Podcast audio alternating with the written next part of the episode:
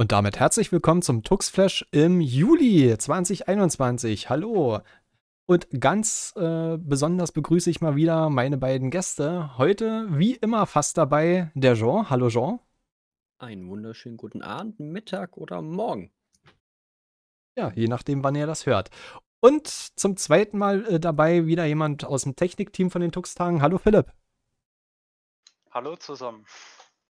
Ja, Welcome back, Philipp. Na, und damit hast du, glaube ich, eine äh, ne, ne Premiere bei uns hier im Podcast. Ja, genau, das zweite Mal. Das erste Mal, das zweite Mal. Dich, dich haben wir nicht äh, ver verkrault, ne? Ja. Nee, das ist, glaube ich, auch nicht so einfach.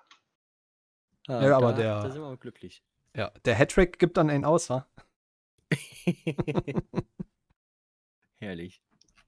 Ja, schön, dass äh, wieder alle dabei sind, ne? Und äh, die, ihr, ihr, Zuschauer auch sicher. Zuhörer genau. meine ich. Zuhörer, ja, das ist ein kleiner Unterschied. Und wir haben auch heute wieder ordentlich was zu besprechen. Zum Beispiel äh, eine neue Open 3D Foundation wurde gegründet. Oder auch Nextcloud 22 ist veröffentlicht worden. Und noch eine neue Veröffentlichung, Proxmox Virtual Environment 7.0 ist veröffentlicht. Also pickepacke voll heute mal wieder. Ich freue mich. Ja. Ansonsten, euch geht's gut? Ihr habt ja, das Wetter genutzt? Ja, ne, je nachdem, ne? Wir sind gerade in der Zeit, äh, nehmen wir das auf, wo gerade Hochwasser in, in, in Deutschland äh, sind. Ja, so die eine Hälfte von Deutschland ist so wunderbarer Sonnenschein bei mir und äh, eben habe ich jetzt den Jason von unserem Team gesprochen. Äh, da läuft im Nachbarsdorf der Bach sowas von über. Ähm, das äh, ja, ist ein reißender Fluss geworden. Das ist unglaublich. Ja, ich wollte gerade sagen, Hochwasser, ich habe Hochsommer bei mir.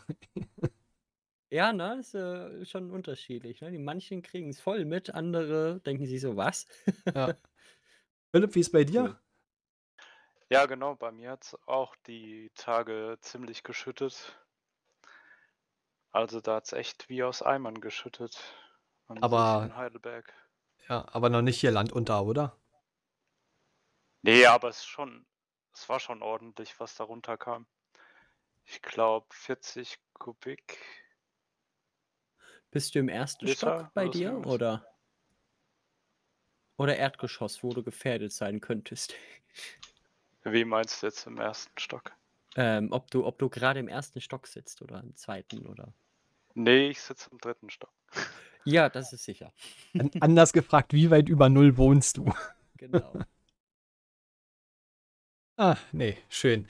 Äh, ja, bei mir ist auch seit Tagen alles ziemlich schönes Wetter. Ab und zu mal ein bisschen Regen, was es ein bisschen anstrengend macht, weil es dann die Luftfeuchtigkeit nach oben geht, aber alles in allem schöner Sommer. So. Nichtsdestotrotz würde ich sagen, wir, wir springen gleich mal zum ersten, äh, zum ersten Thema, nämlich der Open 3D Foundation, die neu gegründet wurde. Habt ihr das mitbekommen? Oder ist das an euch vorbeigegangen, euch beide? Ich muss sagen, ich mache ja immer die News so alle 14 Tage und ähm, ich muss gestehen, ich schaue auch immer erst gegen Ende dieser 14-Tage-Periode wieder rein. Von daher, nee, ist mir dann noch gar nicht aufgefallen, muss ich sagen. Hm, ja, ach stimmt, diesmal habe ich ja sogar dieselbe Quelle genutzt. Ja. Sehe ich gerade. Ja. Ja, äh, so blöd wie es klingt, aber bei mir ist es auch vorbeigegangen. Ja, können wir ja zusammenfassen. Ist ja, ist ja alles kein Problem. Dafür sind wir ja da. Also, neue Open3D Foundation wurde gegründet mit äh, über 20 Gründungsmitgliedern, darunter Adobe, AWS, je nachdem, wie man es ausspricht, Huawei oder Huawei, je nachdem. Ich habe kenne da mehrere. Ja. Keine Ahnung. Äh, Niantic und Red Hat sind dabei, so als renommierte. Niantic, Niantic sagt mir jetzt gar nichts. Niantic.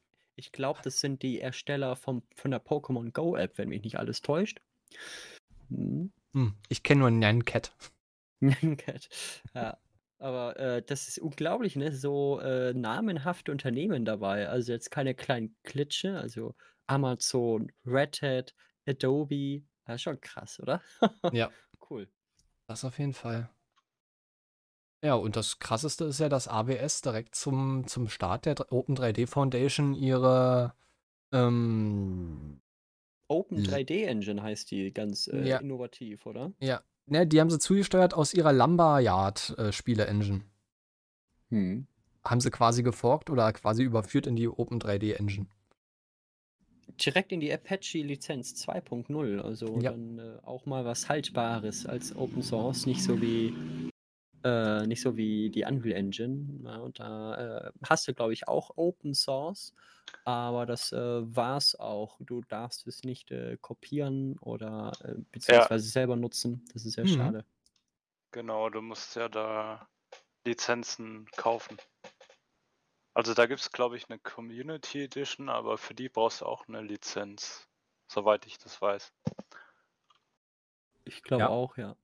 Nee, es ist wirklich so. Ich habe mal äh, mich vor geraumer Zeit, es kann natürlich auch anders inzwischen sein, ähm, mal damit kurzzeitig befasst.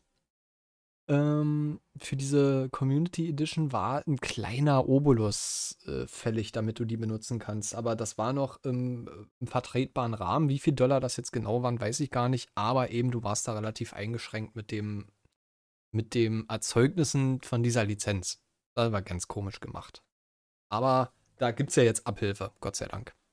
Ja, Nee, ja ich- nicht, nicht, nicht nur mit der Open 3D Engine, ne? Godot Engine gibt's, viele andere noch. Also wisst ihr, dass es gefühlt tausende 3D Engines gibt? Also die, die, also ich weiß nicht, ob ihr den YouTube-Kanal Games from Scratch kennt, ja? Der stellt jede äh, Engine vor, die es gibt und es gibt so viel.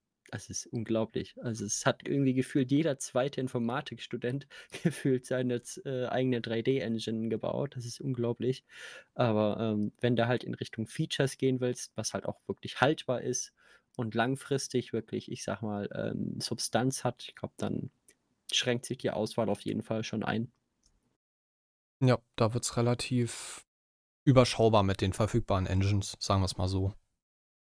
Das stimmt, ja. Ja, aber genau dafür haben sie ja die Open 3D Foundation gegründet. Die möchten ja jetzt ähm, die Möglichkeit bieten, ähm, geistiges Eigentum auf dieser Open Source äh, Engine aufzubauen und eben da die äh, Community mit einzubeziehen. Beziehungsweise so weit offen dort mit reinzuholen, dass das Ganze eben nicht äh, so eine Closed Engine ist wie zum Beispiel Unity. Ja, ist richtig cool. Wobei ich lese gerade auf der Webseite, das geht anscheinend nur mit Windows momentan. Ja, dann dafür erstmal Daumen runter, aber vielleicht, wer weiß, vielleicht wird das noch auf Linux portiert und ähm, wäre eine coole Sache. Also ich denke mal schon. Also inzwischen wird ja Gott sei Dank nicht nur noch auf ähm, Windows äh, hinprogrammiert. Zumindest Spiele-Engines. Wobei man ja sagen muss, das ist ja nicht nur für Spiele gedacht. Das ist ja auch wirklich für Virtual Reality und ähm, was war der andere Anwendungsfall? Wo man eine 3D-Engine braucht. Ich komme gerade nicht mehr drauf. Ich weiß es gerade auch nicht. Oder ähm, Augmented Reality oder was meinst du? Nee, es kann auch ein bisschen an die 3D-Druck. Nee, 3D-Druck nicht. Ach, es ist gerade egal. Ich komme gerade nicht drauf. Da gab es aber noch einen dritten Anwendungsfall, der fällt mir gerade nicht ein. Mo Motion Design. Das könnte es sein. Das hört sich so gut an, das könnte es sogar sein. Wobei, nee, ich glaube nicht. Ich habe keine Ahnung. Aber Ja. ähm, also es kommt auch mit einem gescheiten Interface daher und so weiter, wie ich das sehe. Also es, äh, ja, es äh, könnte tatsächlich eine, ähm, eine ähm, gute Alternative oder eine Konkurrenz vor allen Dingen auch für Unity sein in, in Zukunft oder beziehungsweise Unreal Engine und Godot äh, oder Godot. Aber gut, dafür muss, glaube ich, die Engine noch ein bisschen plattformoffener werden. Ne? Da schauen wir mal. Ja. Aber ich denke mal, solange die interoperabel sind, auch mit anderen Engines zusammen, dass man ein bisschen äh, was Größeres erschaffen kann mit, äh, mit der F Kombination von Engines, sollte da echt, äh, sollten da echt schöne Projekte dabei entstehen. Ja, das denke ich mir aber auch. Aber ich denke halt auch, dass das mal erstmal reifen muss und die Leute, beziehungsweise die Leute, die das halt verwenden, mal ausprobieren und mal schauen, ob das für die ansprechend ist. Hm. Hm. Klar, also das muss wirklich erstmal reifen und ähm, die ist ja auch relativ neu gegründet oder frisch gegründet worden. Da müssen, da müssen ja auch erstmal Leute da, ähm, es muss ja erstmal Manpower dahinter sein, damit da was wird. Absolut. Habt ihr euch schon mal im äh, Spieleprogrammieren versucht? Ich persönlich nicht. Ich auch nicht, also. Kommt Alle jetzt nicht, blöd, aber nicht. Ah ja, krass. Ich muss sagen, das war äh, ein nicht erheblicher äh, Grund, ähm, was sollte ich sagen? Nicht, nicht der, ich, ihr, ihr wisst, was ich meine. äh, dass ich, äh, äh, warum ich Informatik äh, studiere, beziehungsweise ich wollte einfach mal wissen, äh, ja, wie sieht das hinterm Computer so ein bisschen aus? Und von daher doch habe ich äh, ja schon viel mit der Godot Engine gemacht. Habt ihr ja auch am Vortag bei den Tox-Tagen beispielsweise gesehen. Ich muss sagen, ähm, kann ich nur jedem empfehlen, der darauf Lust hat. Auch wenn es am Anfang so ein weites Feld ist und äh, man ähm, erstmal wirklich super viel lernen muss, bis man überhaupt quasi eine ähm, Person zum Laufen hinbekommt, ähm, ohne irgendwelche Add-ons, dann ähm, ja, macht es auf jeden Fall Spaß und ähm, kann ich nur empfehlen. Also ist eine coole Sache. Aber ähm, ja, ich glaube, das, das wollte ich dazu sagen. Ganz kurz so als Einwurf. Ja, ist ja okay. Also ich hatte auch mal so ein bisschen ähm, Einblicke in die 3D-Animation, oder beziehungsweise es mir angeguckt. Aber das ist alleine schon so ein, so ein, so ein Zeitfresser, wo ich mir gesagt habe, alles darüber hinaus, das, da werde ich nie die Zeit dazu finden. Und ich denke mal, 3D-Animation als Teil von einem, einem Spiel, äh, das hätte dann meine, mein, mein Zeitkontingent komplett gesprengt. Das glaube ich, ja. Ja, Okay. vor allem, wenn man sich ja überlegt, dass ja bei zum Beispiel EA Sports heißen die so? Oder nur EA? Äh, EA Interactive ist die Firma. bei denen ist es ja so, ähm, dass ja komplette Teams äh, dahinter stehen. Also ein Team, das halt Design macht, das andere macht Development und so weiter. Absolut, ja. Also meine, so Und mit ein bisschen Glück kommt äh, nach der Deadline was raus. Ich meine, so große Spiele kriegst du ja alleine nicht hin. Nee, ist richtig, aber es gibt ja, es gibt ja massig, ähm, ähm, na, äh, One-Man-Projekte, die, die genauso gut sind. Also, bestes Beispiel über die Zeit hinweg, Minecraft hat ja auch mit einem einzigen gestartet. Ja, oder Banished, weiß nicht, ob ihr das kennt. Banished, das ist ja, genauso. Ein bisschen älter. Ähm, ja, ist auch unglaublich. Oder ich glaube, äh, Among Us waren jetzt auch nicht viele, die das programmiert haben oder so, ne? Also es gibt schon Hits, die ja, wirklich Erfolg haben. Also, ja, und einfach mal anfangen. Also man muss halt Spaß daran haben, ne? Und äh, ist es tatsächlich nicht immer so Friede, Freude, Eierkuchen, wie man das vielleicht mal erzählt bekommt. Aber meiner Ansicht nach äh, lohnt sich das auf jeden Fall. Wer Bock hat, auf jeden Fall. Ähm, ihr versenkt da zwar Zeit, das ist unglaublich, ähm, aber es macht Spaß. Es macht wirklich Spaß. Und fangt nicht so groß an. Gut, ich denke jetzt, äh, was jetzt von meiner Seite aus dazu. Und ich meine, du hast, man sammelt dadurch ja auch Erfahrung, also in Entwicklung und so weiter. Also es hat schon was für sich. Das stimmt. Also ich habe so viel gelernt, alleine beispielsweise ähm, überhaupt mal mit GitHub oder mit Git dann richtig zu arbeiten, äh, Branches zu erstellen, mit anderen kollaborieren ähm, oder ähm, Übersetzungen mal einfügen oder sowas. Ja, ist schon äh, unglaublich. Also was man da gelernt hat, abgesehen von den ganzen code-technischen Sachen, ähm, ist echt cool. Man darf sich nur wirklich nicht zum Anfang ähm, übernehmen oder überschätzen. Das ist, auf jeden Fall. Das ist, das ist immer richtig dann frustrierend. Ich kenne es zumindest aus der Administration.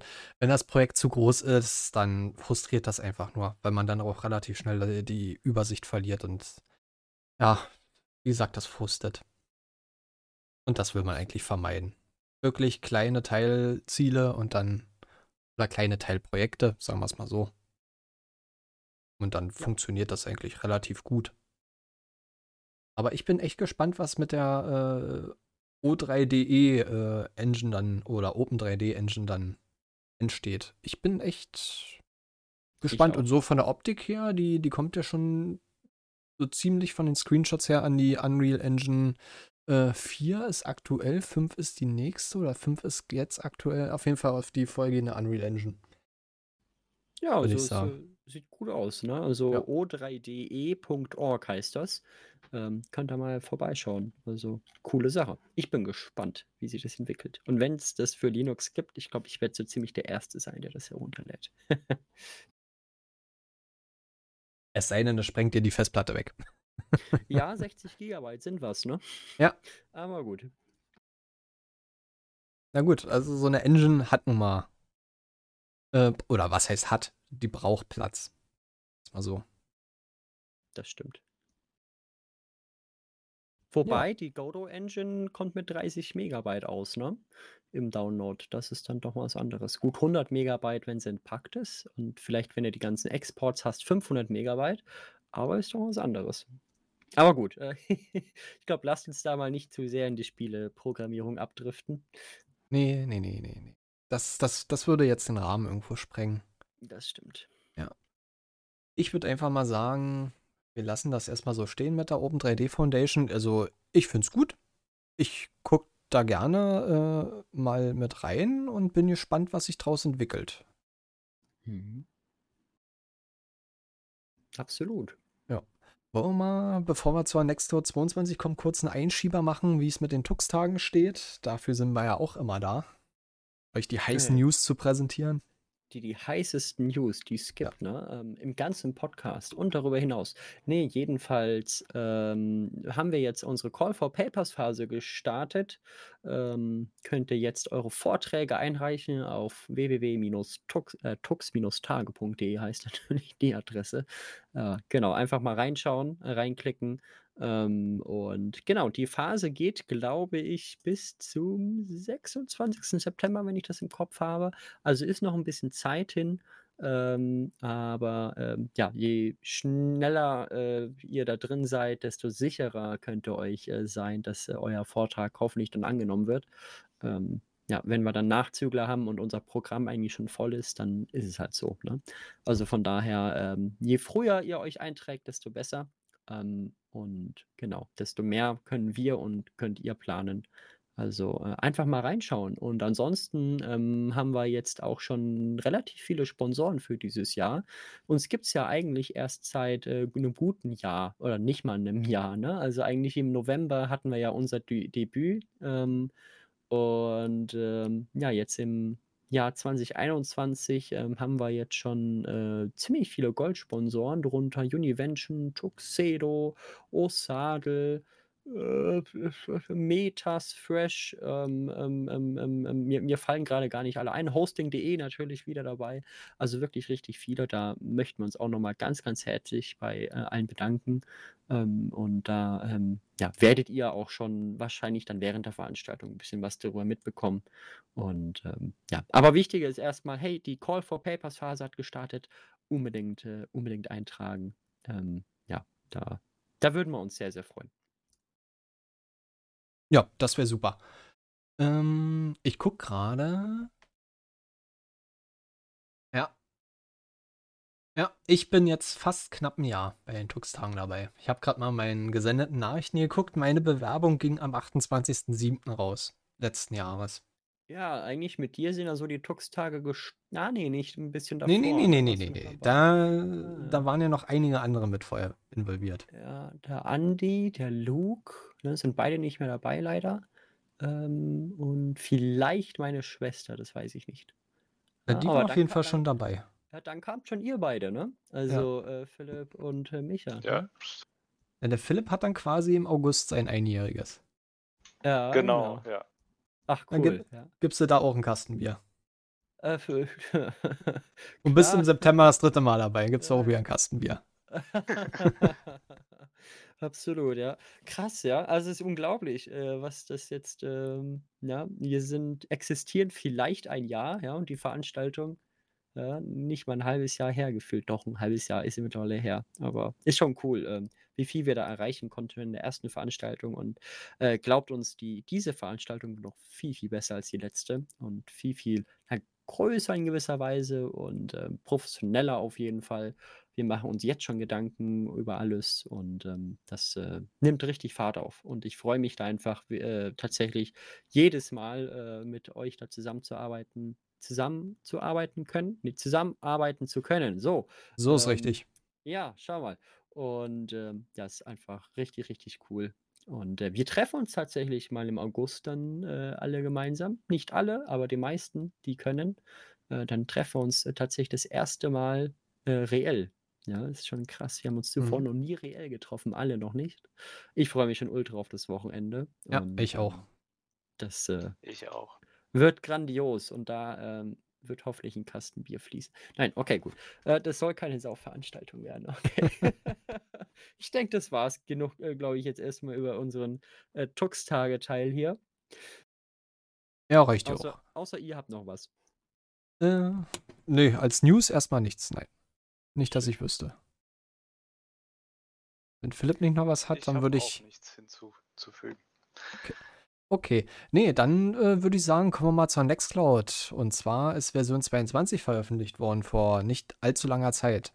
Und das war ein ziemlich interessantes, relativ featurereiches Update, muss man mal sagen. Mit, ähm, na, wie sagt man es jetzt am, am, am simpelsten? Da haben die Entwickler mal auf die Situation mit Corona und vermehrten Homeoffice und Team oder Teamarbeiten, die nicht lokal oder die lokal getrennt sind, so rum, haha. Jetzt habe ich es ja. äh, reagiert und einige Verbesserungen reingeschmissen. Also da muss Da man sagen, Hut ab. drin, ne? Ja. Ja, also ähm, was sehe ich hier beispielsweise, wir haben PDF-Unterschriften im Workflow mit integriert. Das heißt, ihr könnt jetzt den PDF digital unterschreiben, ne, mit EID Easy und LibreSign, so wie ich das sehe. Mhm. ja, ist ja cool. Und äh, DocuSign auch noch. Ja. äh, ist unglaublich. Also, ähm, wow. Also, Aufgabenmanagement mit einem einfachen Genehmigungsworkflow ist auch äh, eine Entwicklung, wo man sich so denkt, hui, langsam macht sowas äh, vielleicht sogar fast einem ERP oder SAP Konkurrenz, wenn sie weiter so machen. Ja, und wenn wir beispielsweise auch sehen, äh, sie gehen auch immer mehr auf die Bedürfnisse ein. Beispielsweise äh, der Kalender selber ähm, ja, hat jetzt auch einen äh, Papierkorb. Das heißt, wenn ihr jetzt versehentlich einen Termin löscht, dann könnt ihr den ganz einfach wiederherstellen. Ähm, sorry, hört, hört man die Autos bei mir im Hintergrund? Ja, Das ist unglaublich. Ne? Gibt es irgendwelche Teilweise, ja. ja, mitten in der Stadt, ja, die dann hier mit röhrendem Auspuff entlangfahren? Ne? Das ist, äh, ja, ja, normalerweise ist das meine Aufgabe, aber das immer nur in den Sitzungen, nicht im, im Podcast gefühlt. Gott sei Dank. Das Fenster ist zu, leider. Das tut mir sehr leid. Äh, oh, äh, ja, wo waren wir? Nextcloud. Massig äh, Verbesserung. Ähm, ja, sogar Ressourcen sind jetzt im Kalender hinzuzufügen. Also Räume oder Autos. Also man kann inzwischen seinen Fuhrpark in der Nextcloud managen. Also langsam ist Nextcloud aber sowas von im, im, im Open Source Professional Business angekommen. Da ziehe ich einen Hut drüber. Fehlt nur noch die integrierte Tankanzeige, ne? Also Das, von, o- ne, von oder, Autos. Oder Fahrtenbuch irgendwo in der Nextcloud. Das wäre dann noch so äh, die Zuckerschicht. Zumindest, Absolut, zumindest absolut. fürs Business. Kann ich mir gerade vorstellen. Ja, ja. In der App-Navigation sollte es auch äh, eine Reihe von Sicherheitsverbesserungen geben. Also, ähm, also in der, in der, ähm, wie man sich, wie man da rumnavigiert. Also keine ähm, Navigation jetzt äh, im herkömmlichen Sinne, sondern ne, wie, wie man das bedient, soweit ich das verstehe. Ne? Mhm. Man hat eine integrierte ZIP-Dateikomprimierung auch noch. Das ist ja unglaublich.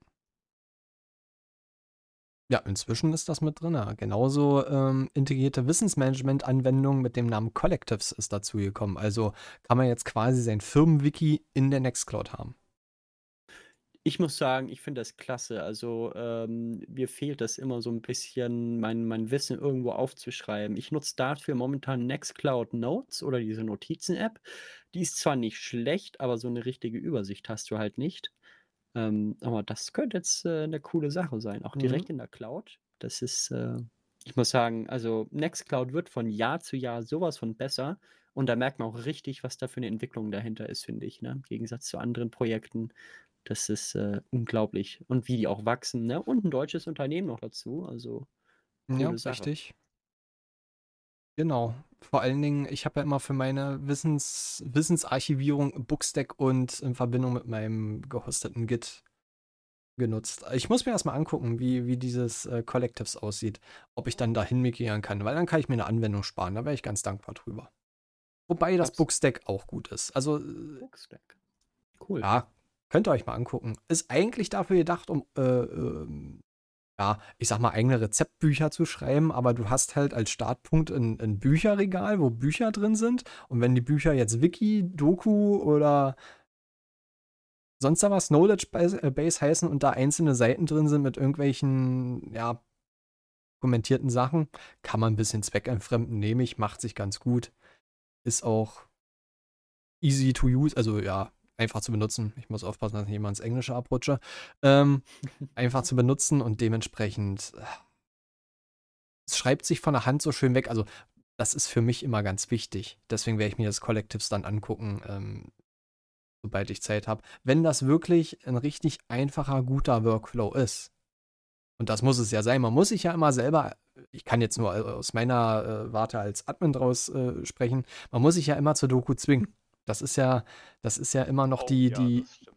ja, das ist ja immer die Kür Das von der stimmt, ja. ganzen, von der ganzen, äh, von der ganzen aber- Chose.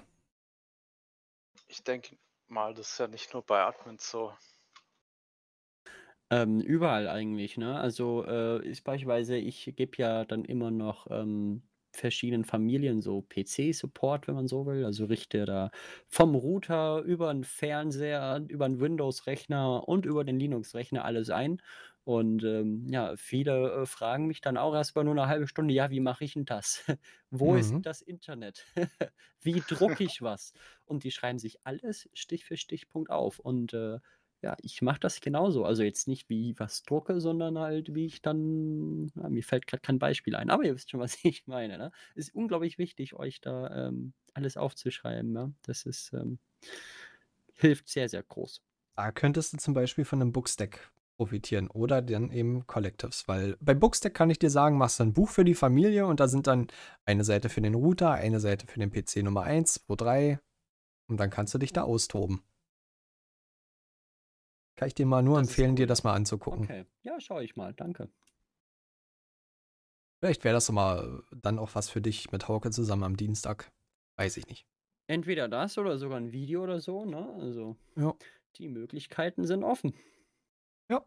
Nur so als Tipp. Aber wie gesagt, Collectives ist das nächste Ding, was ich mir angucken werde. Also äh, die werde ich auf Herz und Nieren testen und dann gucken, ob ich dann meinen Workflow von Bookstack darüber migriert bekomme. Bin ich, bin ich sehr gespannt. Bin ich sehr Ja. gespannt. Ja, ähm, nutzt ihr eigentlich alle jetzt Nextcloud äh, produktiv oder wie sieht das bei euch aus? Ja, ich habe es mal testweise ausprobiert, aber dann doch wieder runtergeschmissen, weil das halt You don't say, ähm, das war ein Server mit Arch Linux Ah, und ja, es war halt nicht so cool. Aber Ah. ich werde mir wahrscheinlich noch mal eine aufsetzen. ja, ich glaube, Server mit Arch Linux ist nicht unbedingt das Beste. Ne? Also, Ja, ist ziemlich nervig. Also Maintainer-mäßig ist es, also wartungsmäßig ist es nicht so jenseits cool. von Gut und Böse, ne? Also das kannst du eigentlich nicht machen. Ja. Okay. Und Micha, du? Ja, also ich möchte meine Nextcloud, die ich sowohl privat als auch dienstlich, als auch, äh, ich- ich sag jetzt mal ehrenamtlich in den Tux-Tagen benutze, nicht mehr missen. Weil absolut. ich habe es in den drei Instanzen, ich und benutze sie dort alles eher unterschiedlich, aber wie gesagt, es ist für mich inzwischen ein essentieller Teil meines IT-Lebens geworden. Dementsprechend tue ich ja auch alles quasi selbst kosten und selbst verantworten. Dass ich eben auch erstens weiß, wo meine Daten sind, dann auch noch wirklich alles in der Hand habe, administrationstechnisch. Gut, gibt auch ein paar Probleme. Wissen wir ja aktuell zur Zeit der Aufnahme, äh, ist da was Ja. schiefgelaufen mit dem letzten ähm, Docker-Container von Nextcloud. Sowohl meine als auch die von den Tux-Tagen ist gerade mal, hm, Out of Service, ne? wie Ja, man das schön sagt. Ja. hat, hat zurzeit keinen Bock.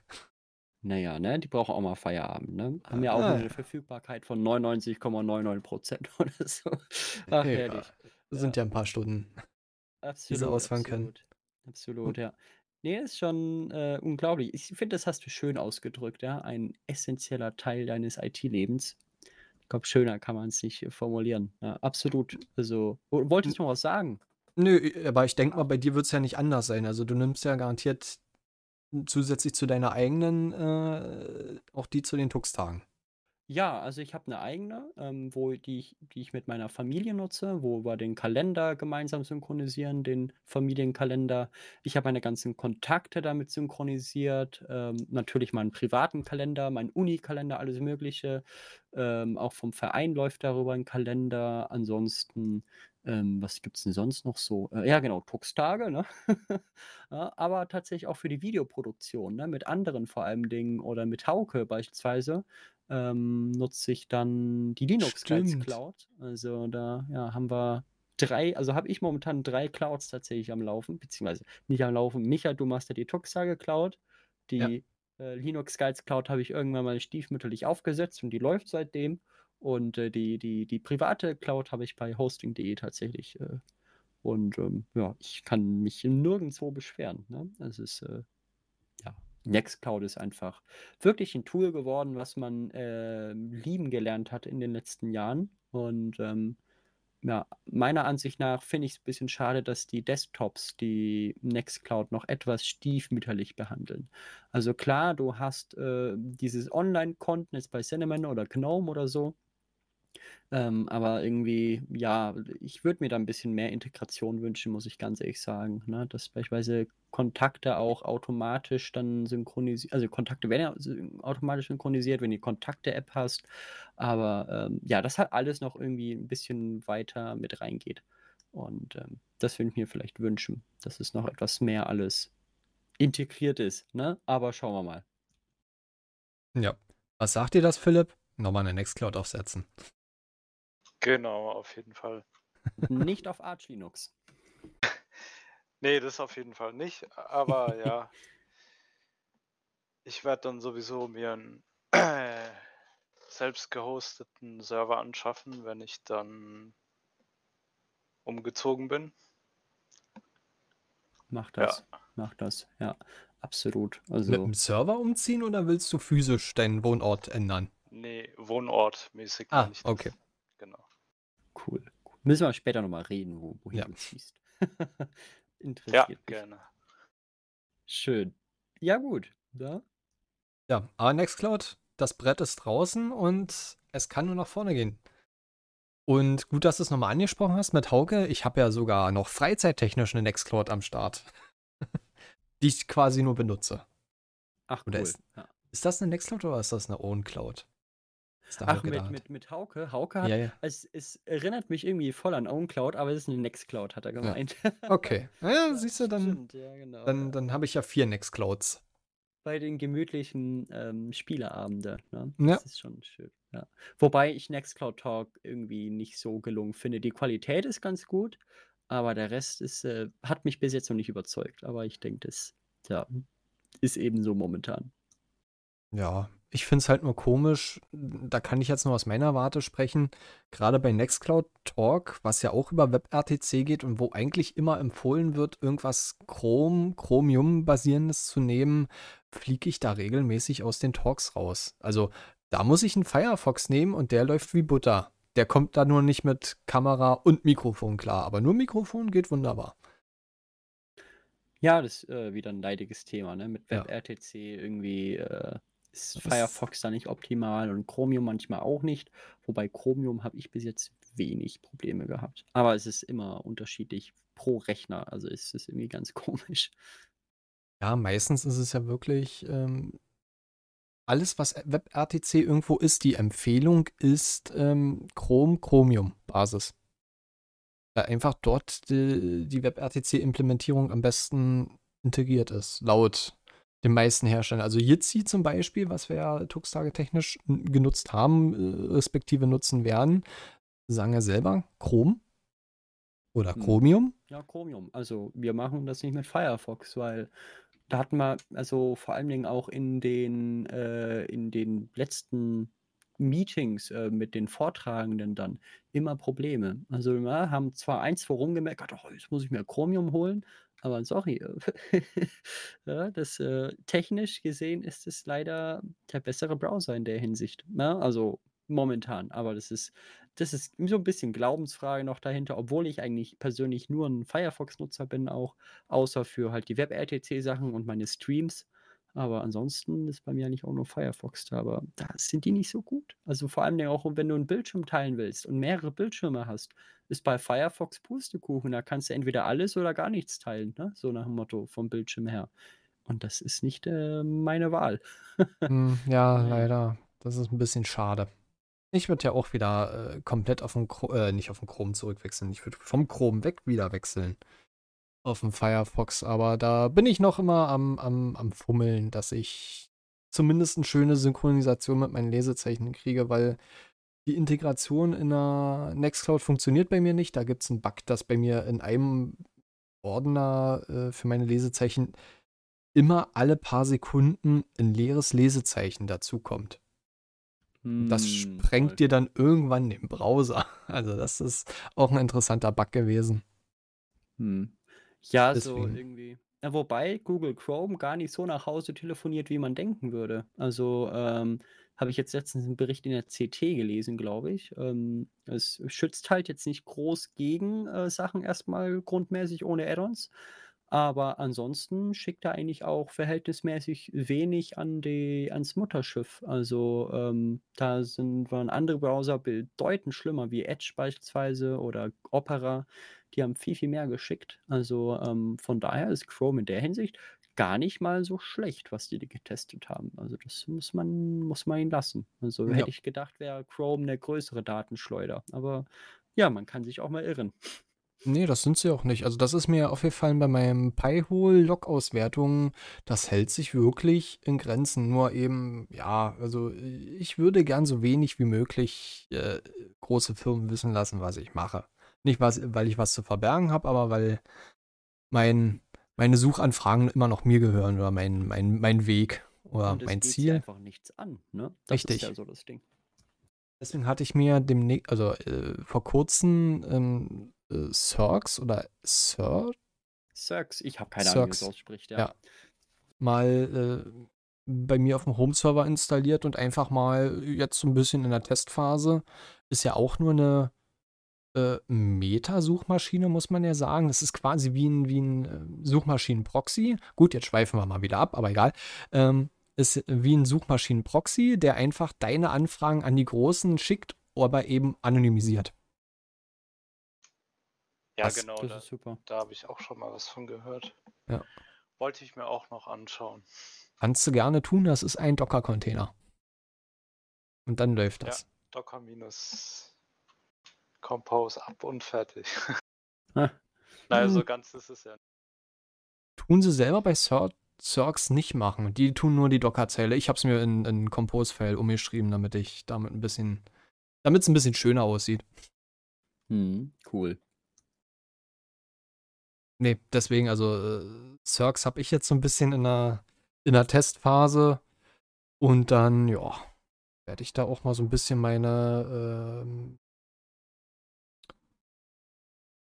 Ergebnisse und und und Erfahrungen mal wieder irgendwo bei mir auf'm Blog teilen.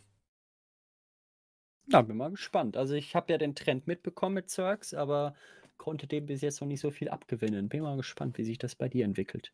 Und dann können wir ja Ja. noch mal, äh, an 'nem s späteren Zeitpunkt hier reden, sicher. Ja, das auf jeden Fall. Also, ich benutze ja noch einfach, um meinen Seelenfrieden zu stillen, äh Ecosia.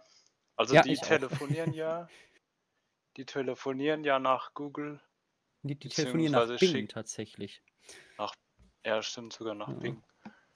Ja. Kommt ja quasi aufs Gleiche hinaus. Also, sie Aber ja. meinen, äh, dass es tatsächlich Privatsphäre gar nicht so blöd ist. Also, ich muss sagen, ich habe mir das Ding vor 'ne vor 'nem Jahr oder 1,5 Jahren durchgelesen. Ähm, sie äh, anonymisieren, glaube ich, sogar die IP-Adresse in Richtung Bing irgendwie. Ähm, und weiß ich gar nicht. Ich glaube also, selber speichern tun sie gar nicht so viel. Also, was ich mal in der Privacy Policy gelesen habe, aber das ist, äh, auch schon 'n bisschen länger her, muss ich zugeben. Also, nicht so schlimm, wie man denkt. Mhm. Oder man nimmt halt eine so alte Suchmaschine, die noch gar nicht gesammelt hat. Gibt's Alta Vista noch? Ja. Oder, oder, oder Lycos? Oh, herrlich, ja, herrlich, herrlich. Ja, keine Ahnung. War jetzt nur so ein Gedankenspiel. Einfach so was Altes nehmen, was, wo, wo die Daten noch völlig egal waren. Das wär's, das wär's. Ja. Aber dann kriegst du auch nur äh, Ergebnisse aus der Zeit. Dann bist du aber auch ein bisschen aufgeschmissen. Ah, stimmt schon. Also ich glaube, Mhm. Suchmaschine ist, glaube einer meiner meistbesuchten Webseiten tatsächlich auch. Ja. Naja, gut. Was willst du sonst machen? Sonst verirrst du dich ja nur noch. Beziehungsweise weißt du gar nicht, wo du anfangen sollst. Absolut, ja. Da hast du recht. Weil wenn du einen frischen Browser hast ohne Lesezeichen, wo willst du hin? Das stimmt. Da ist der erste Weg in, zur Auskunft, zur Suchmaschine. Ja, Also wobei, den- ne, linuxguides.de oder toxtage.de, das kann sich ja jeder merken. Das kann man Und sich den- noch merken. Ja. den Rest braucht man ja gar nicht, habe ich gehört. ja. Zumindest nicht so viel. Genau. Ja, mal gucken. Ähm, ja, wie gesagt, Nextcloud 22, übelstes Brett. Finde ich gut. Würde ich jetzt an der Stelle abschließen, wenn nicht noch jemand was zu, zu ergänzen hat. Passt. Passt. Ich würde mal ganz kurz einen Einschieber machen. Ähm, wir hatten doch in der letzten Folge mit dem Boris, Grüße an der Stelle, falls er das hört, ähm, mal die, die, diese Diskussion, beziehungsweise von mir dieses Projekt ähm, Garuda Linux mit Pop OS zu vergleichen. Kannst du dich daran noch erinnern, Joe? Mm, ja, ja, doch, Mhm. dunkel.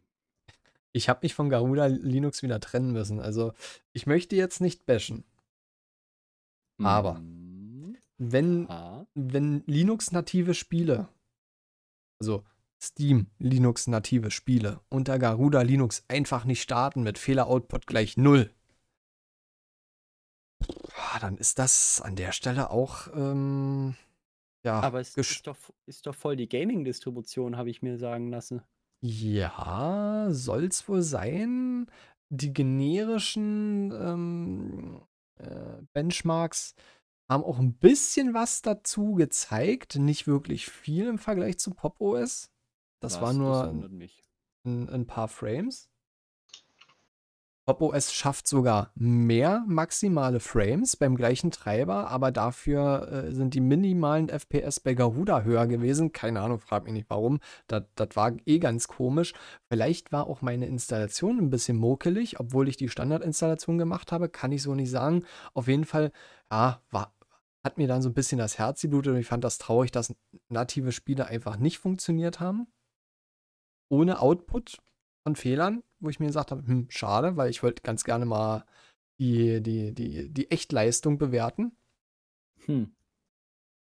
Und ja, ja, ich habe da, genau, ich habe da auch noch einen Puck einzuschmeißen, äh, weil ihr habt es, ihr habt es ja auch davon gehabt, äh, welche Repositories die denn benutzen, ob die eigene Mhm. benutzen oder Stimmt, ja. von anderen Distros. Und ich habe mir da das GitLab von denen mal angeschaut. Und da ist mir aufgefallen, dass die halt teilweise Skripte von. Ich will mich da jetzt nicht vertun, aber ich glaube, die benutzen da teilweise Skripte von Manjaro. Hm. Also ein Skript ist mir da aufgefallen. Aber gut. Ich habe Ja. viele Ähnlichkeiten zu Manjaro gefunden. und Also, ne, dass sie da eigentlich ziemlich groß Manjaro geforkt haben an manchen Stellen. ja, ist ja auch erstmal nicht ähm, verwerflich. Ich fand es halt nur ein bisschen hm, enttäuschend. Also dementsprechend ist Garuda runtergeflogen und um, um, um den Bogen mal wieder äh, zurückzuspannen äh, auf die richtige Bahn, ich habe einfach mal Manjaro Gnome installiert und ich habe se- äh, 15 Frames Unterschied zu Pop OS festgestellt. In den Realspielen. Nach oben oder nach oben? Nach oben, nach oben. Bei Gleich- Manjaro? Das Gleicher ich. Treiber, ja. Das glaube ich-. Ja, Manjaro ist einfach ein bisschen leichter. Ja, was heißt leichter? Also so kann man immer noch in der Grafikkartenkrise, äh, wenn man nicht das Geld hat, mit der richtigen Distri Distribution noch ein paar Frames rausholen. Ist ja cool. Aber 15 FPS ist schon eine, ist schon eine Hausnummer, ne? Also hätte ich nicht gedacht, dass, dass zwischen ordentlich. einem Manjaro und einem Pop OS dann doch so ein Unterschied ist. Und beide nutzen ja GNOME. Also du hast ja kein Manjaro XFCE und auf der anderen Seite ein Pop! OS GNOME. Aber ja, andererseits muss ich ganz ehrlich sagen, kam ja Pop! OS auch nie unbedingt als das äh, Leichtgewicht äh, rüber. Aber Nö, das Pop! nicht. OS ist auch schön, würde ich jetzt mal. Also würde ich Ja. nicht behaupten, ist so. Das stimmt schon, ne? Also Wir haben ja jetzt absolut. auch einen eigenen, diesen Cosmic Desktop Mhm. haben die ja jetzt auch. Genau. Habe ich mir auch schon angeguckt, ja. Ja, ich mir auch schon im Video, ne? Ich äh, Ja. kann mich zwar, doch, ich kann mich noch dran erinnern. Äh, Ich musste mir den erstmal wieder so zurecht äh, tweaken, dass der äh, wie mein gewohntes GNOME-Panel aussieht. Also, dass der per Default komplett unten ähm, ausgestreckt oder die Leiste überspannt ist von, von Rand zu Rand. hm. Oh, das ist, das ist für mich so äh, Prä-2000er. Finde ich so Hm. schlimm. Also, das, das, darf, das darf nicht von, von Bildschirmrand zu Bildschirmrand gehen, unten das Panel. Ja, gut, ja, Und gut. auf dem, auf dem Notebook habe ich auch schon die neueste Version bei mir installiert. Das läuft auch. Wunderbar. Ja, aber nichtsdestotrotz, kurzer, äh, kurzer Einspieler, Garuda, hm, ich glaube, die brauchen noch ein bisschen Zeit zum Backen. Also, äh, das scheint noch ein bisschen komisch zu sein. Ich will jetzt nicht bashen, das ist jetzt erstmal nur mein, mein Empfinden. Ich fand es halt nur schade an der Stelle. Man hat ja auch gesehen, dass es irgendwo und zumindest im Vergleich was bringt, wenn auch noch nicht so viel, wie sie versprechen. Aber man muss halt wirklich sagen, es ist eine fucking schöne Distribution out of the box. Ja, Schönheit ist immer äh, subjektiv, ne? Also ich Ja. fand die jetzt, äh, hat mir jetzt persönlich nicht so zugesagt, aber ähm, ja, ich glaube, da sind wir unterschiedlicher Meinung. Ne?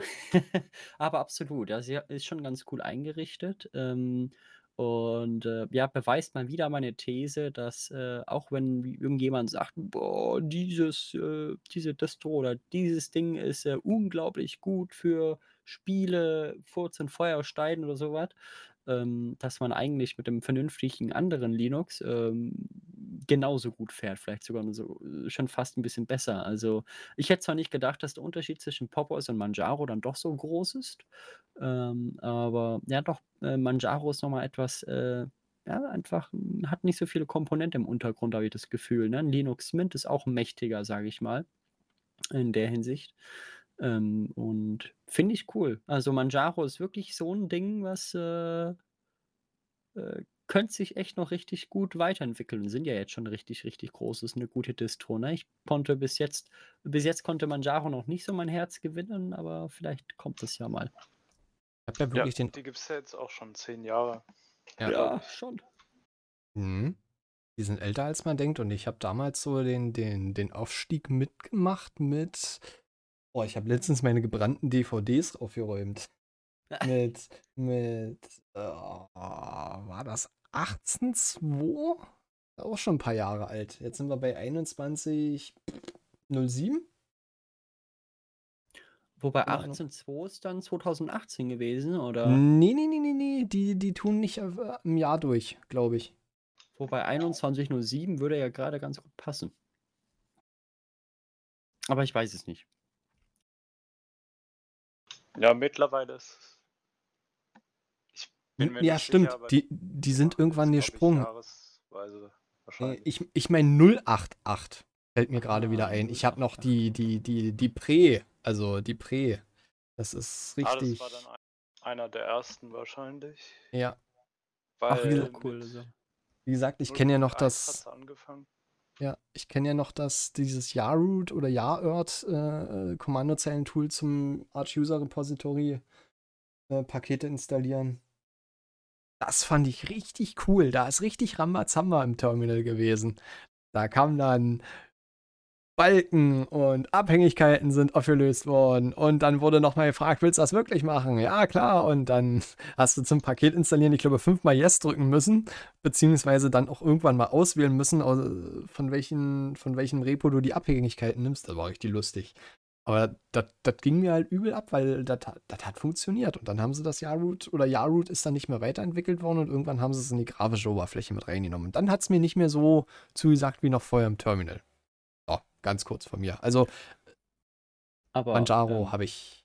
darf ich euch kurz unterbrechen? Ja. Ja. Schaut euch mal die Seite manjaro.org an. Ja, die haben jetzt die alte Seite Ja, auf die absolut. Hauptdomain geroutet. Über die Distribution, ne? Ähm. Version 0.1.1, experimentell, Ausrufezeichen. Live-CD Size 684 Megabyte, Desktop Environment XFCE. Und äh, danke an André from Germany for his great wallpapers. Um Gottes Willen. Die sind zehn Jahre alt geworden. Also am, am 9. Juli anscheinend, also vor Ja. fünf Tagen. Na, herzlichen Glückwunsch. Herzlichen Glückwunsch. Richtig cool. Ja, Ja. Wie, und ich habe, jetzt wo ich die Versionierung so sehe, 0.8.8 habe ich angefangen. Ich weiß gar nicht mehr, wann die draußen war. Ich habe, glaube ich, erst mit 17.0 angefangen. Ja, wie gesagt, also ich habe den, den, den Aufstieg, sag ich mal, äh, bei, bei DistroWatch auf die, äh, in die Top 3 noch miterlebt. Da waren die irgendwo bei 100. Das muss man so Scha sagen. schaut euch mal die äh, Screenshots an. Also, wenn, falls ihr den Podcast zeitnah seht, äh, geht einfach mal drauf, schaut die Screenshots an. Es ist schon, schon viel Nostalgie, ne? Also, was sie da gemacht haben. Und diese Schriftart. Oh, damals wollte man cool sein. Ach du Scheiße. Na gut, ähm, aber äh, ja, richtig, richtig cool. Also, ja, herzlichen Glückwunsch, Manjaro, ne? So nebenbei. Ja, Props gehen raus auf ganz viel neue Sachen, also, also ganz viel äh, Weiterentwicklung, so rum. Ich würde mal sagen, auf die nächsten zehn Jahre, ne? Mhm, so ungefähr, mindestens. Ich habe es gerade gleich gefunden, seit wann ich dabei bin bei Manjaro. Mann, ist die Liste lang. ähm, 2013. 2013, ja. Damals habe ich mit Linux angefangen. Mhm. Ach, herrlich. Ja, ich war ja zum Anfang extremer Distro-Hopper, aber auf Manjaro bin ich dann irgendwann ganz lange hängen geblieben, sagen wir es mal so. Cool. Und dann zu Pop OS oder kam dazwischen noch was? Oh Gott, oh Gott. Ubuntu.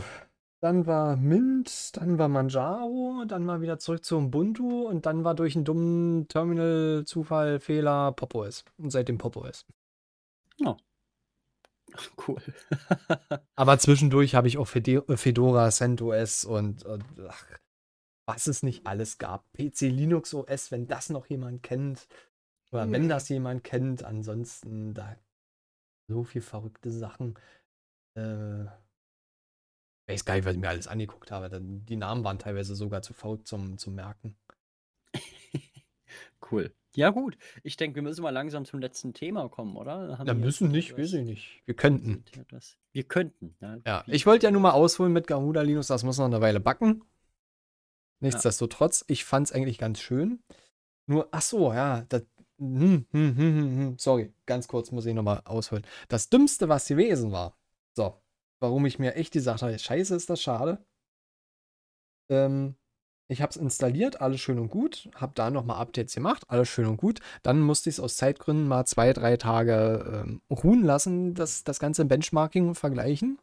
Hab dann nochmal Updates gemacht bei, bei Garuda.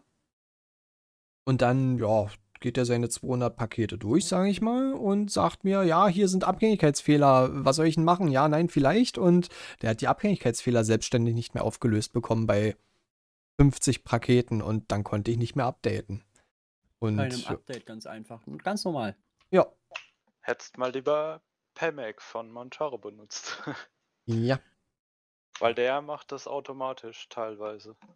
Hm, Also, wie gesagt, da müssen sie noch mal ein bisschen Feintuning machen bei Garuda. Ansonsten, ich finde auch die Benutzerführung ganz, ganz, ganz nett gemacht. Also, was heißt ganz nett gemacht? Eigentlich vorbildlich. Weil sie nach der eigentlichen Installation fragen sie dich oder gehen so einen Assistenten durch, was möchtest du mit dieser Maschine machen? Möchtest du äh, Content Creation Tools, also à la OBS oder KD, äh, KDN Live Open Shot, äh, Shotcut installieren? Möchtest du Musikbearbeitungstools? Möchtest du Spiele, äh, nicht Spiele Engines, ähm, Spiele-Launcher? Möchtest du nur Office-Pakete? Da gehen sie von vorne bis hinten durch, dass wenn du das Ding durchinstalliert hast, dass du auch ein System sofort hast, mit dem du arbeiten könntest, wenn du das möchtest. Da ganz große Props an Garuda. Das würde ich mir noch für ähm, andere Distributionen wünschen, um das Ganze noch äh, ein bisschen besser an die breite Masse vermittelt zu bekommen. Ja, stimme ich absolut zu. Ja, das sehe ich auch so. Ja. Mach mal da mal einen Punkt. Apropos Punkt. Proxmox 7.0 ist veröffentlicht worden. ich muss mir hier noch ein Schlagzeug hinstellen, damit ich das machen kann. Aber wirklich, schön. Äh, nee, Proxmox Virtual Environment 7.0 ist veröffentlicht. Seit nicht ganz zwei Wochen, muss man mal sagen. Ähm, das Spannende daran ist, dass sie das auf Debian 11 Bullseye-Basis ähm, nutzen, was selber noch nicht den eigentlichen Release-Freeze hat. Also das Release Freeze hat es schon, aber Ja. es wurde noch nicht released halt, ne? So in Ja, der Hinsicht. Also dann ist in der eigentliche Release. Nummer 3 oder so, weiß ich nicht, keine Ahnung, was die Ja, für Freeze genau. Nummer sind. Mhm.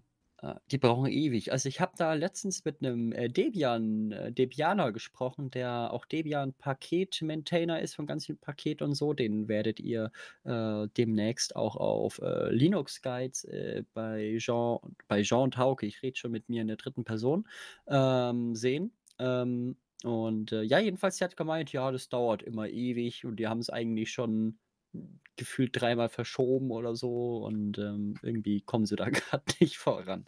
Warum? Ähm, ja, das hat er gemeint, ist häufiger so, weiß ich nicht, aber ja, krass, ne? Das ist schon auf Debian 11 Proxmox. Mhm. Ja. Wollen wir vielleicht ganz kurz für die Leute, äh, die Proxmox nicht kennen, vielleicht ganz kurz erklären, was es ist. Ja, können wir machen. Kann ich machen, kann jemand anders machen, wenn er möchte. Gerne du. Ja. Ich will mich immer nur nicht so, so, so, so schlagartig in den Vordergrund. Oder was, Philipp? Also ich würde, soweit ich das beschreiben würde, würde ich sagen, ist es das Pendant zu ESX VMware. Aber das stimmt wahrscheinlich nicht ganz, weil ESX hat ja äh, mehr Funktionen, glaube ich. Das weiß ich Also gar nicht. Aber ich glaube, ich glaub, dir manchen. Leuten sagt E ESX VMware auch nichts, Ja, weißt du? ich glaube, das ist ja so mein Problemchen. Ja, das Ne- kann natürlich auch sein. Ja, dampfen wir es mal auf die nötigsten Infos runter. Proxmox Virtual Environment, wie der Name schon sagt, ist eine Virtualisierungsplattform. Dort kann man, ähm, nee, doch, dort kann man einfach virtuelle Maschinen erstellen und verwalten. Das ist eigentlich ein Typ 1 Hypervisor, wenn man es ins Technische gibt. Es gibt zwei Typen von Hypervisern. Typ 1, Typ 2. Typ 2 kennen wir vermutlich alle. Das ist VirtualBox. Das wird quasi auf einem Betriebssystem installiert. Und Proxmox ist ein Typ 1 Hypervisor. Der ist dafür da zu virtualisieren. Der ist quasi Betriebssystem und Anwendung in einem. Stimmt, ja. Das Ding wird direkt auf einem Blech installiert. Ob man das jetzt im Homelab hat, auf einem Intel NUC oder irgendeinem anderen alten PC zum Beispiel oder eben auch im Rechenzentrum in den, in den schicken 19 Zoll äh, Servern, kann man das direkt installieren und seine Maschinen und Applikationen dann dahin drin verwalten. So, das wäre es jetzt aufs Nötigste runtergedampft, bevor wir jetzt zu technisch werden. Ja, genau, so ein bisschen wie VirtualBox. Äh, also nicht wie VirtualBox, ne? Also ganz, ganz anders. Aber äh, quasi am Ende hat es so ein bisschen die Funktion wie VirtualBox, wenn man so will. Also Hm, einfach virtuelle genau. Äh, womit man dann super, super viel machen kann. Vor allem Dingen für Serverlandschaften gedacht. Und ähm, echt ein spannendes Ding. Ist das so kostenfrei ähm, nutzbar für jeden? Oder wie sieht das da mit der Lizenz aus? Weißt du das zufällig? Ja, es gibt eine kostenfreie, äh, es ist kostenfrei. Zusätzlich kannst du dir aber von der Firma hinter Proxmox noch eine Subscription holen, wo du dann einfach äh, Support und ähm, andere Update-Wege hast. Als kostenloser User musst du mal ganz kurz äh, einen kleinen Eingriff machen in den Paketquellen, weil Mhm. ansonsten kriegst du bei jedem Update mit, ah, sie haben keine Subscription, ähm, die Meldung und dann kriegst du keine Updates, das möchtest du ja nicht. Es gibt eine, ähm, Es gibt eine, ich komme gerade, glaube ich, nicht auf den Namen, es gibt eine PvE No Subscription äh, Update-Liste. Die trägt man sich dann ein äh, in, in, seine, äh, in seine Source-List und dann ist das gut. Dann kriegt man da auch Community-Updates. Okay, okay. Also ist schon eher so Freemium, hätte ich schon fast gesagt, in der Hinsicht, ne? Also so Ja, ganz also frei ist es nicht. Also, ne, freie Software müsste es sein, oder? Es ist freie Software. Ich nutze es auch firmentechnisch. Ich würde es auch privat nutzen, hätte ich nicht die Prämisse damals gehabt, in meinem Home Lab zusätzlich im Wohnzimmer, wo nun mal mein Server steht, ähm, äh, kein Smart TV zu haben. Dementsprechend äh, hat mein Server kein Proxmox bekommen, sondern Ubuntu mit Desktop äh, Environment, damit ich auch mal schnell mein Smart TV, achso, äh, Anführungszeichen kann man hier nicht sehen, ähm, mein in Anführungszeichen Smart TV dann benutzen kann. Ach, cool, okay. Okay. Ansonsten wäre es ein Proxmox geworden, weil es einfach. Ich habe es inzwischen echt lieb gewonnen, weil man es, weil der Anwendungsfall, nee, Anwendungsbereich einfach schon, obwohl es theoretisch mit allen Funktionen kostenfrei zur Verfügung steht, ähm, wirklich professionelle Features hast. Äh, du kannst Proxmox-Server untereinander clustern. Du kannst HA-Setup, sprich Hochverfügbarkeits-Setups, ähm, aufbauen im Proxmox, dass wenn auf der einen Maschine eine virtuelle äh, Maschine ausgeht, dass die, äh, sobald gemerkt wird, dass die auf der einen down ist, auf der anderen hochgefahren wird, dass du einfach eine Downtime von wenigen Sekunden nur hast für deinen Dienst. Ähm, das kannst du damit realisieren. Dann kannst du noch ähm, ich komme gerade nicht auf den Namen, Netzwerk-Filesysteme wie, wie Ceph. ähm, NFS oder sowas? Nee. Nee, also NFS kriegst du auch mit eingebunden, aber Okay, okay. Ceph ist schon, äh, ist quasi ein verteiltes ähm, Netzwerk-Filesystem. Mhm. Eigentlich ein, ein RAID nur auf verschiedenen Netzwerkpunkten. Äh, ne? Kann man es cool. aufs Nötigste runterdampfen, ist mit integriert. Ähm, und dafür, dass es quasi nichts kostet, außer eben die Zeit, die man braucht, oder eben man nimmt die Subscription, da kriegt die Pro äh, Proxmox, ich weiß gerade nicht, ob es eine GmbH oder eine Incorporated ist dahinter. GmbH. GmbH äh, Sitz, glaube ich, Österreich, wenn ich mich jetzt nicht irre. Ja, Wien kommen sie. An der Stelle vielleicht schöne Grüße nach Wien, vielleicht hört das jemand von der Proxmoxa. Ja, absolut. Ja. Macht coole Software. Mhm. Ich muss sagen, so äh, lizenztechnisch bin ich mir noch nicht so ganz sicher, mit, mit, wenn du beispielsweise das auch kommerziell nutzt und so weiter, weil da habe ich noch nichts gesehen drüber, aber ansonsten ist es eine coole Sache auf jeden Fall. Mhm.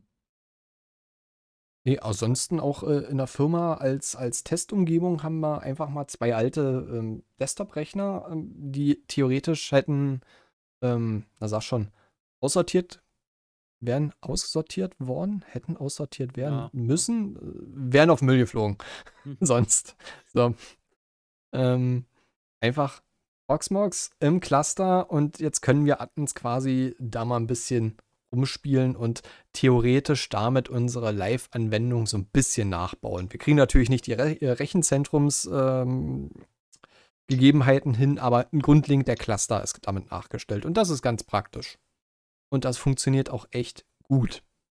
Und natürlich mit dem 7.0er Update verbunden aktualisierter Kernel, aktuelle äh, QEMU-Version, was der also die Basis für die virtuellen Maschinen ist, für die KVM-Maschinen. LXC als ähm, Container-Virtualisierung in der Version 4.0 ist dabei.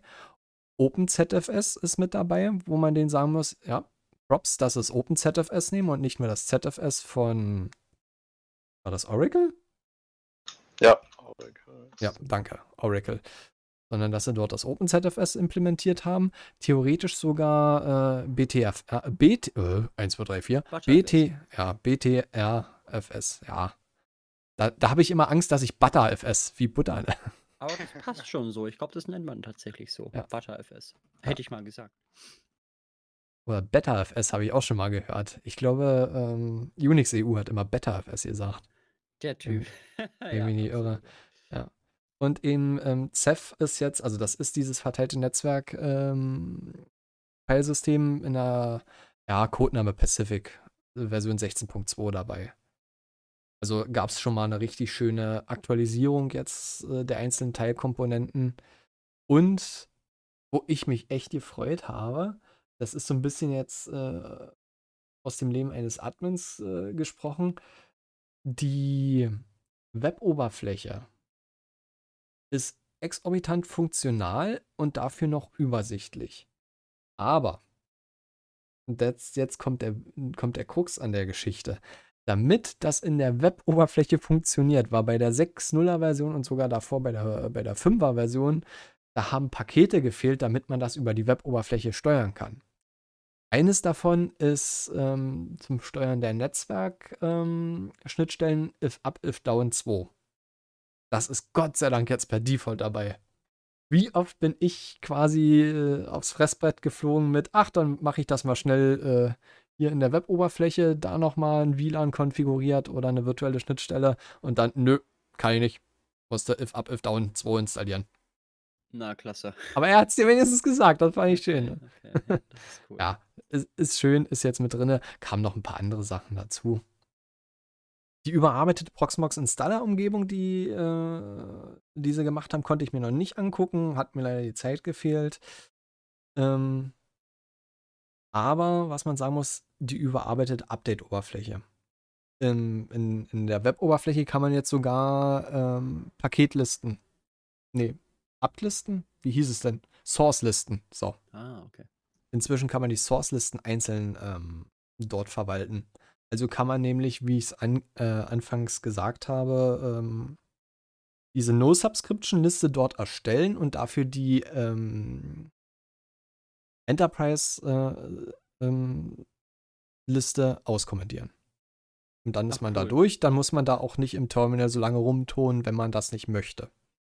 Also nochmal ein bisschen einstiegsfreundlicher für nicht terminal-affine Admins, sozusagen. Man muss jetzt ein bisschen weniger aufs, aufs eigentliche äh, Terminal von so einem Proxmox-System. Der Unterbau, wie gesagt, ist ein, ist ein Debian. Das, da kommt man eigentlich mit klar. Wenn man das ich möchte. Denke ich denke auch. Cool. Also ist schon mal wieder eine schöne Sache und man kann garantiert wieder schön viel Sachen mitmachen. Ja. Philips, wo du äh, als, als, als Technikteam-Teilhaber, äh, nee, Mitstreiter, Mensch, die Wörter gehen mir langsam aus, beziehungsweise kommen jetzt immer die falschen in, in, in, in den Kopf. Äh, als Technikteam-Mitstreiter, äh, hast du schon mal Proxmox genutzt oder eher noch nicht so in der Art virtualisiert? Ja, noch nicht so in der Art, aber es steht auch auf meiner To-Do-Liste auf jeden Fall. Ja.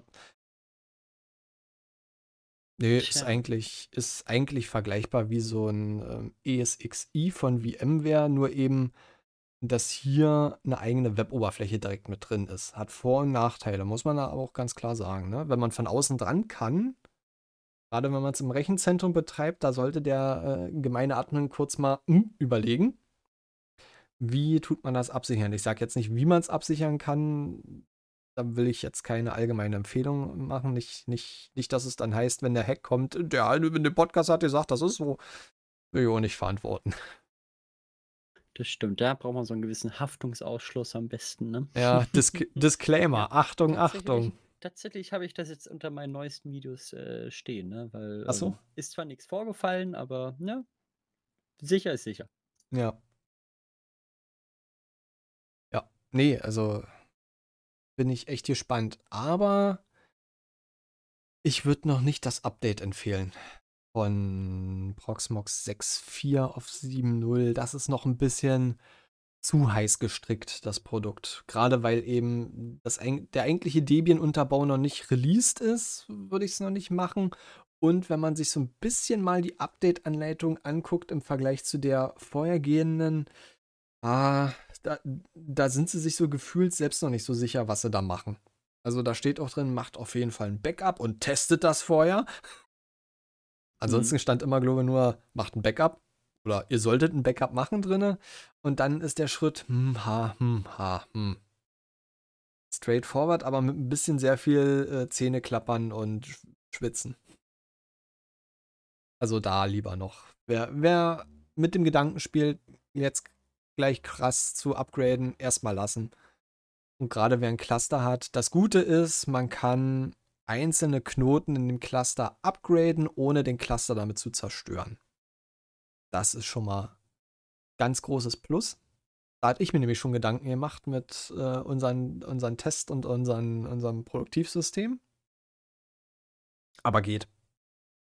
Bin ich dann gespannt, wenn es soweit ist. Aber äh, ich werde noch warten. Ja, Zumindestens- so Clustering ist auch nochmal so eine Sache. Zumindest Das- bis das Debian draußen ist. Da würde ich noch warten. Absolut, absolut, ja. Cool. Ja, also spannendes Ding. Ich muss sagen, ich selber habe es tatsächlich noch nie benutzt.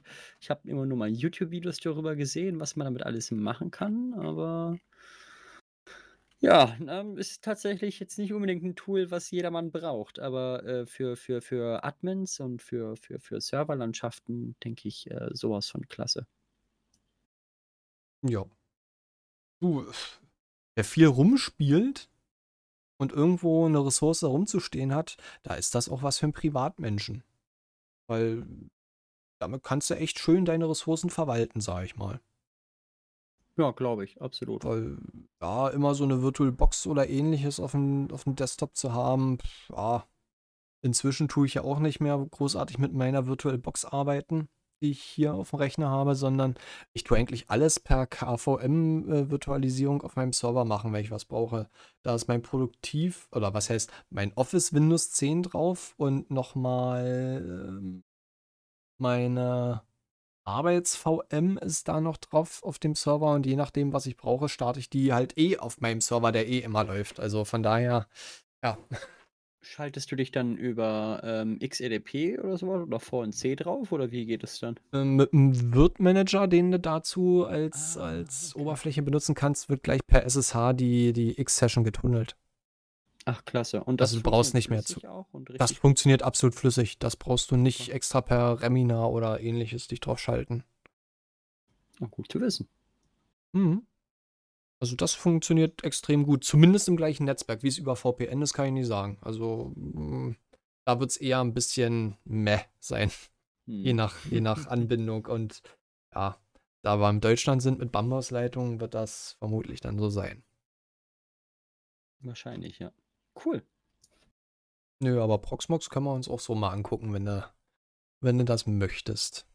Ist eigentlich echt eine schöne Sache für Spielekinder. Absolut, absolut. Ja, cool. Ja, auf jeden Fall mal. Müssen wir mal machen.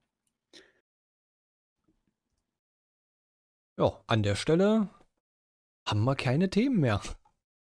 Ja, sind wir Und die durch. Ich Zeit glaub, ist wir sind eine Stunde 15 oder so, sind wir, oder? Äh, nicht ganz, nicht ganz, nicht, ganz. Also meine Uhr, meine Aufnahmeuhr sagt gerade eine Minute 13 und da müssen wir noch ein bisschen Vorgeplänkel abziehen. Also eine Minute 10 auf jeden Fall und je nachdem, wie lange wir jetzt noch die A- Abmod machen. ja, vielleicht kommen wir auch auf die Ganz 1,15. Nein, das nicht. ja, schön.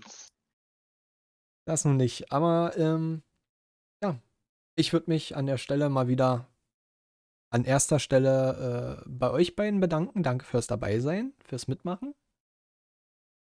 Ich Immer bedanke wieder mich bei gerne. dir. Mhm. Ja, wie gesagt, Philipp. Danke bei euch. Ja, Philipp, beim dritten Mal wird der Kasten Bier fällig. Von, von Genau, deinerseits ja, natürlich. Ne? stimmt. Dann muss ich einen virtuellen oder per Post Per Ja. Post, quasi ja. einen Bierkasten. Ey, Also ich will das schon per Drohne haben. In den, in, den, in den Briefumschlag reinquetschen, kriegt man schon hin. 80 Ja. Cent Porto.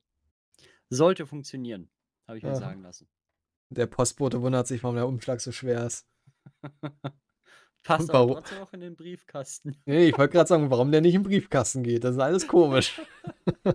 Wer denn da in der. Zentrale wieder nicht aufgepasst hat. So sieht es aus, ja. ja. Schön. Genau. Aber nichtsdestotrotz tue ich mich auch noch ganz besonders mal wieder bei jedem Zuhörer bedanken. Danke fürs Zuhören, danke fürs gegebenenfalls Kommentieren bei YouTube, wenn es Kommentare gibt. Ansonsten Anregungen ähm, gerne an podcast.tux-tage.de. Vielleicht sogar Bewerbung, wer dabei sein möchte. Wer eine eigene Meinung hat, ist gern gefragt. Oder gern gesehen, gern gehört. Podcast, wir hören nur. Ja, und ansonsten danke an euch. Und bis zum nächsten Mal. Macht's gut. Macht's gut. Ciao, ciao. Tschö.